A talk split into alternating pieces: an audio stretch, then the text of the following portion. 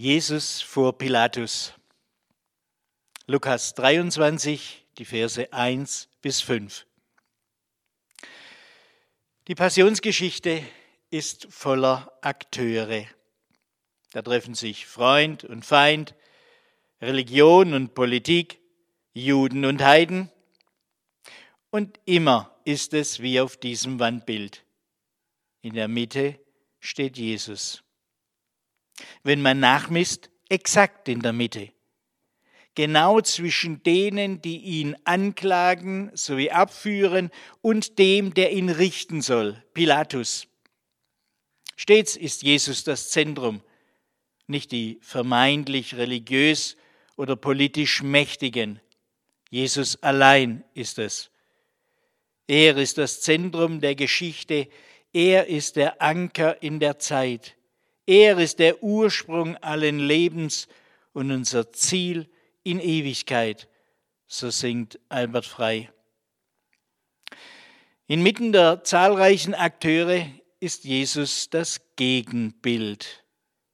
Die Hände gebunden, zur Sicherheit auch noch am Arm festgehalten. Er ist die Person, über die die vermeintlichen Akteure verhandeln, oder müsste man eher sagen, er ist der Gegenstand derer, die sich selbst für die Mitte halten. Die Stufen unter Pilatus deuten das Geschehen. Als Zeichen seiner Würde und Macht thront er vor dem Delinquenten. Jesus sieht zu Pilatus hin, der aber wiederum scheint ihn kaum wahrzunehmen. Pilatus sitzt da als ginge ihn dieses ganze Spektakel gar nichts an.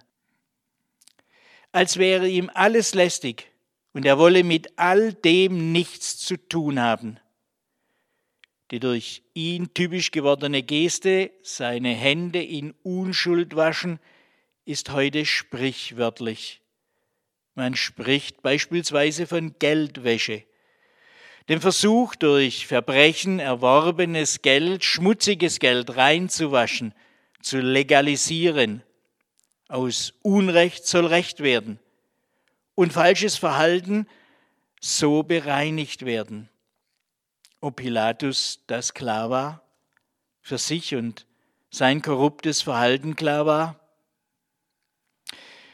Die Schüssel, die seine Unschuld zeigen will, ist eine goldene.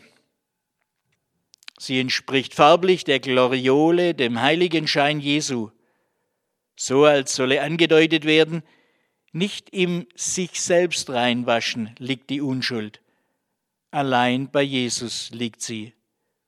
Und allein Jesus kann sie uns schenken, nicht durch Wasser in einer Schüssel, allein durch sein vergossenes Blut, durch die Hingabe seines eigenen Lebens für mich. Es ist die Einladung, alle eigenen Unschuldsschüsseln preiszugeben und aus Jesu Versöhnung zu leben.